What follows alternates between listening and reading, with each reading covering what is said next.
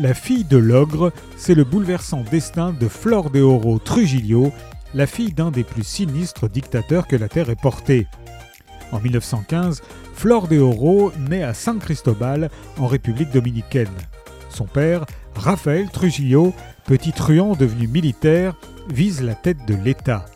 Déterminé à faire de sa fille une femme à la hauteur de sa propre ambition, il l'envoie en France dans le très chic pensionnat de Bouffémont.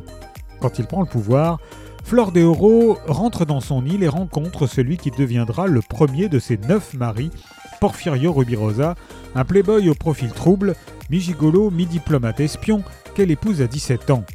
Mais Trujillo entend contrôler la vie de sa fille comme celle de tous les dominicains entièrement soumis aux bienfaiteurs de la patrie. Marqué par l'emprise de ces deux hommes à l'amour nocif, de mariages en exil de l'Allemagne nazie aux États-Unis, de grâce en disgrâce, Flore de Oro luttera toute sa vie pour se libérer de leur joug. La fille de l'ogre de Catherine Bardon est parue chez Pocket.